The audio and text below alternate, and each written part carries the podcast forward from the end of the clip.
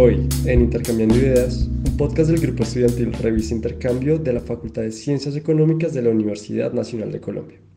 Les presentamos el capítulo Después de la U, Prácticas y Pasantías, en el cual aclararemos las principales dudas que habitualmente surgen al llegar a los últimos semestres de la carrera. Vamos a iniciar este podcast por la definición de práctica profesional y posteriormente definiremos la pasantía. Entonces, según la página de la facultad, la práctica profesional es un espacio de interacción del estudiante con el medio organizacional. Su propósito es acercar por primera vez al estudiante con un ambiente laboral afín a su disciplina, que le permita recoger referentes para su futuro desempeño profesional.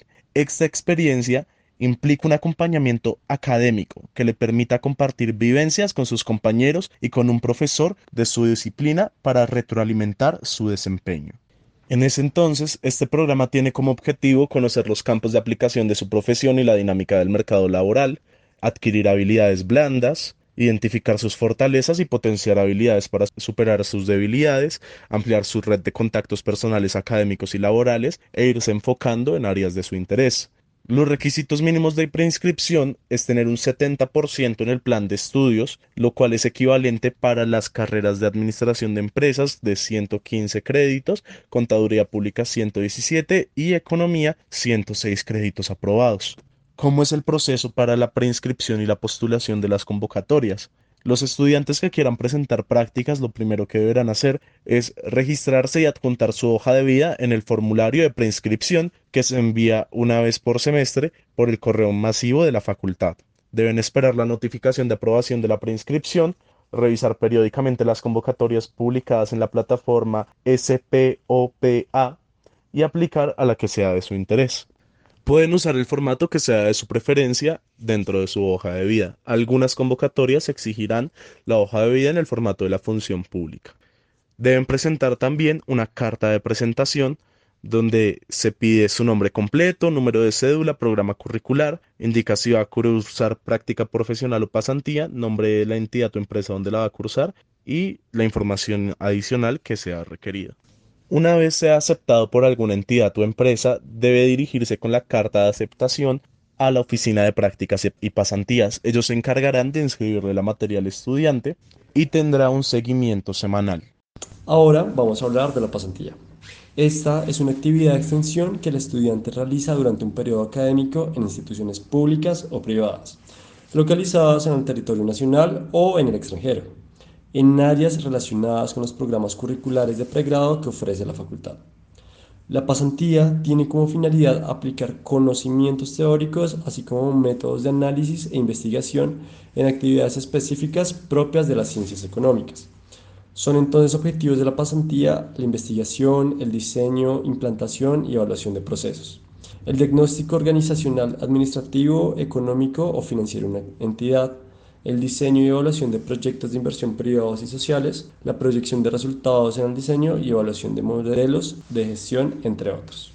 Dentro de los requisitos mínimos que se deben cumplir para aplicar a la pasantía se encuentran los siguientes. En un primer lugar, el haber cursado y aprobado el siguiente número de créditos del plan de estudios. Para el caso de administración de empresas se deben haber cursado 150 créditos, para contaduría pública 153 créditos y para economía 137 créditos. En un segundo lugar, poseer un PAPA, es decir, el promedio académico ponderado acumulado igual o superior a 3.5 sobre 5. Para el proceso de preinscripción y postulación en las pasantías, a las convocatorias se presentan los mismos pasos mencionados anteriormente para el caso de las prácticas profesionales. Ahora, llegamos al momento de la formalización e inscripción. En este paso debemos realizar los siguientes aspectos. En primer lugar, en el periodo inmediatamente anterior al de la realización de la pasantía, se debe diligenciar el formato de preinscripción a trabajo de grado y entregarlo en el programa curricular correspondiente. Cabe aclarar que se debe realizar dentro de las fechas establecidas para aquello.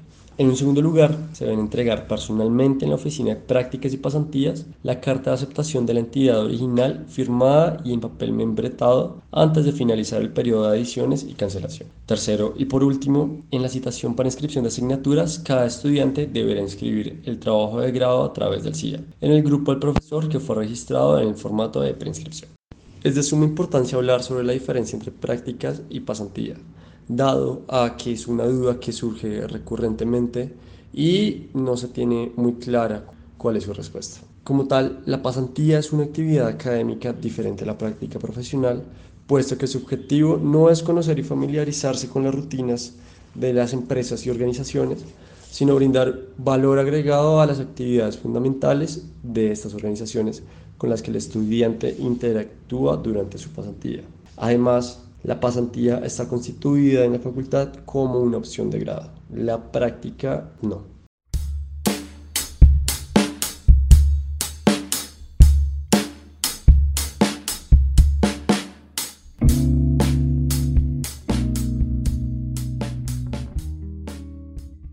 Para profundizar un poco más en este tema de las prácticas y pasantías, hemos invitado al estudiante de últimos semestres del pregrado en Economía, Mateo Hernández Peñalosa, quien actualmente se encuentra realizando su pasantía. Esto con el objetivo de poder tener una mirada vivencial y desde la experiencia del proceso. Empecemos. La primera pregunta, Mateo, es ¿cómo fue el proceso para aplicar prácticas y pasantías en la facultad? Bueno, mi proceso para aplicar a prácticas y pasantías fue, en el caso de la práctica, lo que yo hice fue escribirle a la dirección de prácticas y pasantías de la facultad.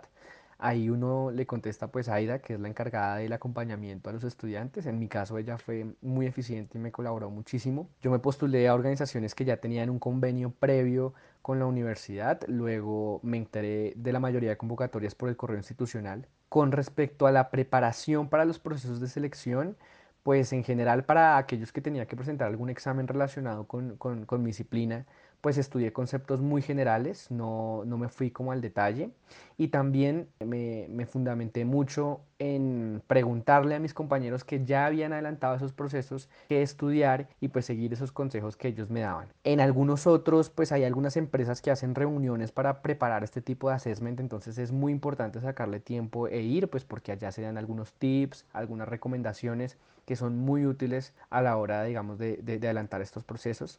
Y si la empresa incluye, no sé, algún examen que es estandarizado, un GMAT o algo así por el estilo, siempre es altamente recomendable, digamos, hacer simulacros en Internet. Eh, con respecto a la pasantía, pues yo en mi caso personal no tenía planeado hacer pasantía, de hecho ya se me había cumplido el plazo para llenar eh, la preinscripción cuando me presenté a la pasantía, sin embargo, pues nuevamente le, le escribí a Aida y ella nuevamente me ayudó. Quizás lo más importante para la pasantía es eh, conseguir un profesor de confianza que le colabore a uno con el trabajo de grado. Pues yo le escribí a un profesor con el que ya había trabajado anteriormente y él afortunadamente accedió muy pronto y eso permitió que el proceso pues fuera muy rápido. En mi caso que, que, ya estaba muy encima del plazo pues, pues fue muy provechoso para mí. Entonces en ese caso pues recomendaciones generales es rellenar el formulario de preinscripción que más o menos se sale en la mitad del semestre, estar pendiente, muy pendiente al correo institucional y a los correos de la empresa a la que está aplicando y pues si tiene alguna duda preguntarle a, a Aida y escribirle a esa dirección de correo que ahí pues eh, en general eh, atienden muy rápidamente las preguntas de los estudiantes.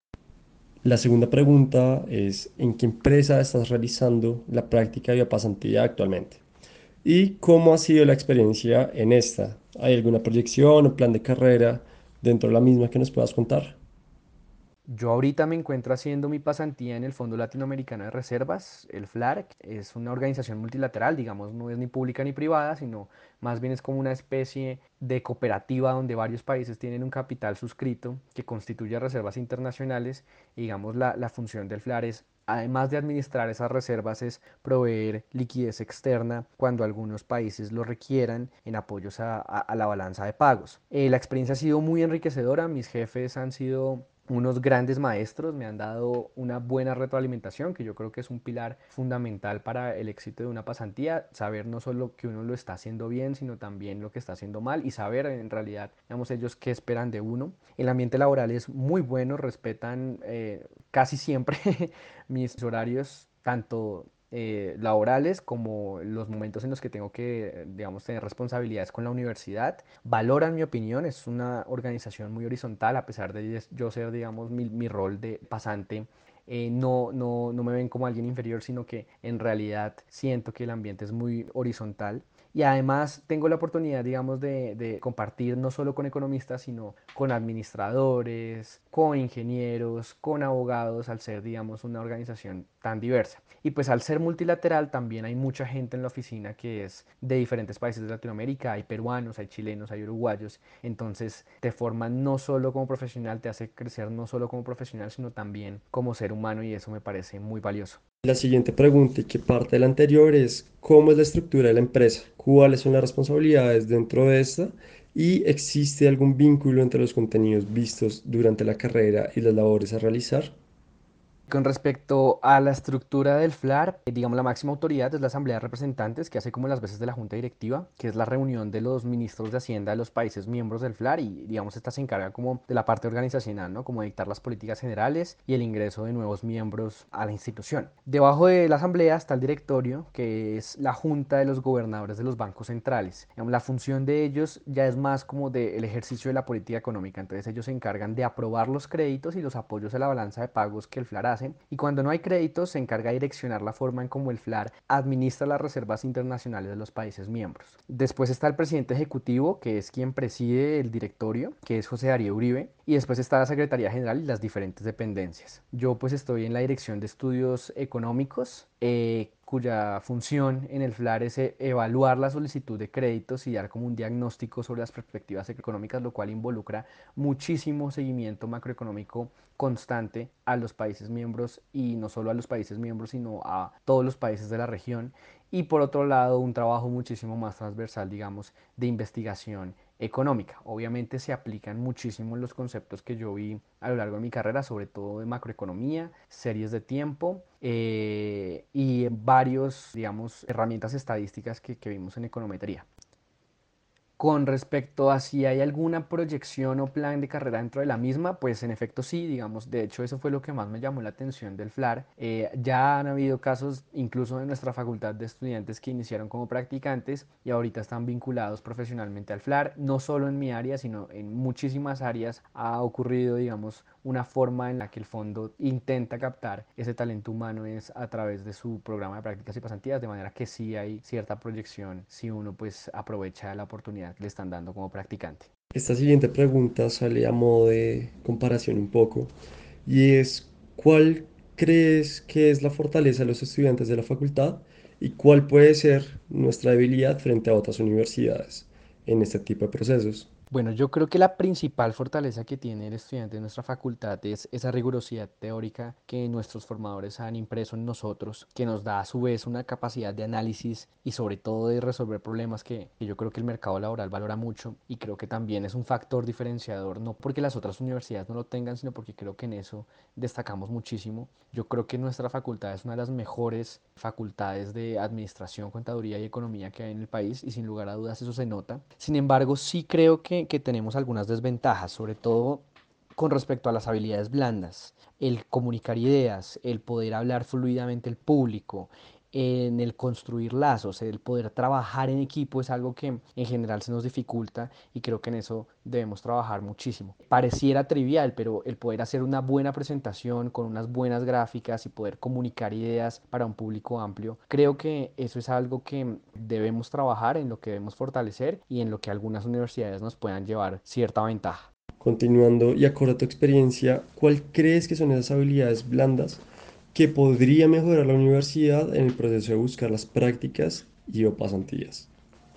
Bueno, con respecto a esas habilidades que tendría que mejorar la universidad en el proceso de buscar prácticas y pasantías, yo creo que la facultad ha hecho esfuerzos loables recientemente, sin embargo, creo que todavía queda mucho por hacer. Eh, creo yo que es importante un mayor acercamiento al, al, sector privado y también una mayor oferta de convenios. Los convenios que hay pues son muy buenos, sin embargo, también creo que si los estudiantes se quedan solo con los convenios que ofrece la facultad, pues se están privando de oportunidades muy provechosas y que son muy chéveres. Entonces, en la medida en que haya más convenios, también creo que es mejor para los estudiantes. Por otro lado, creo que aunque frente a esto se ha hecho, digamos, se han creado algunos espacios, yo creo que a mí me costó mucho saber cómo preparar una entrevista, cómo hacer una buena hoja de vida, cómo escribir una carta de motivación, una carta de presentación. Creo que a pesar de que esto se ha trabajado, esos espacios que la facultad ha ofrecido le faltan muchísima profundización. A mí me tocó aprenderlo sobre la marcha y creo que es, es importante para los procesos de, de selección que adelantan los estudiantes cuando se presentan a prácticas y pasantías.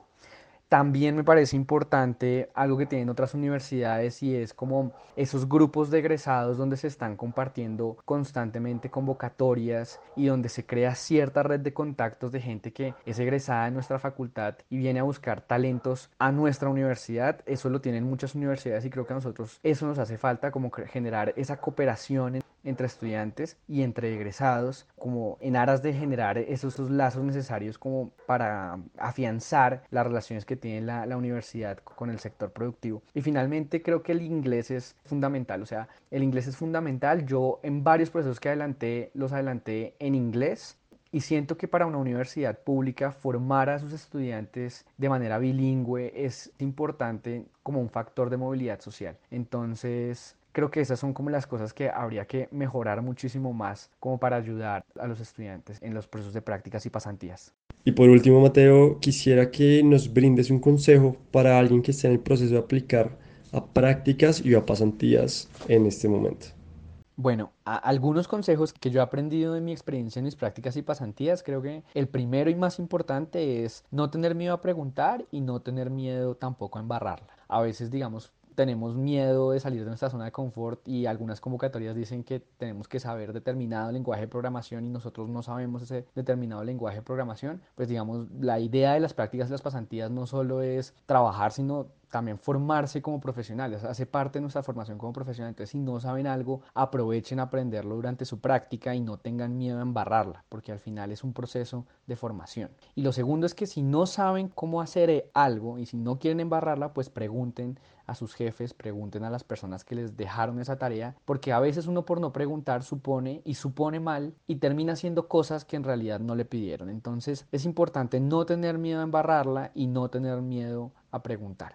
El segundo consejo que me parece que es importante es ir dejando puertas abiertas, que el trabajo de uno hable por uno a veces pasa que pues lo ideal sería que uno donde hace la pasantía pues lo vinculan de forma inmediata a la organización, pero a veces no se puede porque yo qué sé, uno tiene obligaciones todavía con la universidad, no se gradúa de forma inmediata o simplemente ellos no tienen una plaza disponible para uno, pero lo importante es dejar esas puertas abiertas, es dejar esos lazos establecidos de tal suerte de que el día de mañana a ellos les haga falta alguien, pues se acuerden de uno y donde uno vaya pasando pues ir dejando también esas puertas abiertas y esas amistades que siempre sirven.